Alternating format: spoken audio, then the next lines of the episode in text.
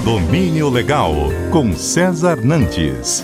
Oferecimento Porter. Planos de portaria a partir de R$ 3.490 e o primeiro mês grátis.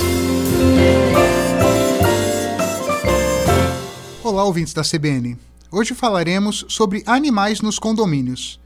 A terceira turma do Superior Tribunal de Justiça, o STJ, decidiu que a Convenção de Condomínio Residencial não pode proibir de forma genérica a criação e a guarda de animais de qualquer espécie nas unidades autônomas, quando o animal não apresentar risco à segurança, à higiene, à saúde e ao sossego dos demais moradores e dos frequentadores do local.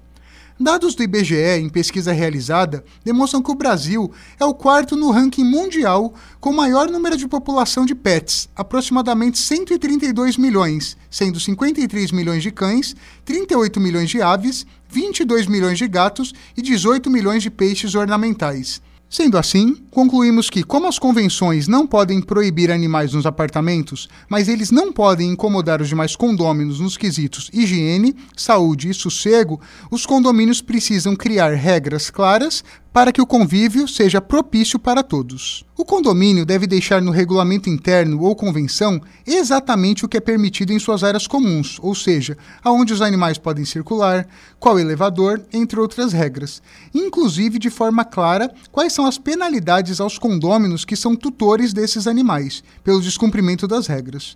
Cumpre salientar que diversas decisões estão pacificando que não pode ser exigido que o animal seja transportado no colo ou em carrinho, mas sim que utilize coleira e, dependendo da raça, inclusive a focinheira. De acordo com o entendimento do STJ, seria ainda ilegal aquelas convenções, como exemplo, que só permitem animais de pequeno ou médio porte.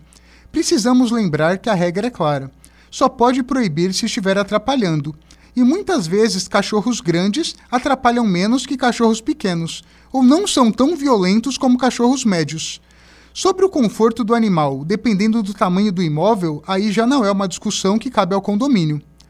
Observamos anualmente sentenças que determinam a retirada de animais quando comprovadamente perturbam as demais unidades, e posso citar uma recente que um cachorro da raça Spitz precisou ser retirado da unidade, pois ficou comprovado que o mesmo latia muito durante o dia e noite, sendo prejudicial ao sossego dos demais condôminos, e podemos até citar que essa falta de sossego pode ser prejudicial à saúde. Posso então resumir que os animais não podem interferir no bem-estar da coletividade que regras podem e devem ser criadas e penalidades ser aplicadas de forma educativa e buscando realmente harmonia para todos os moradores do condomínio.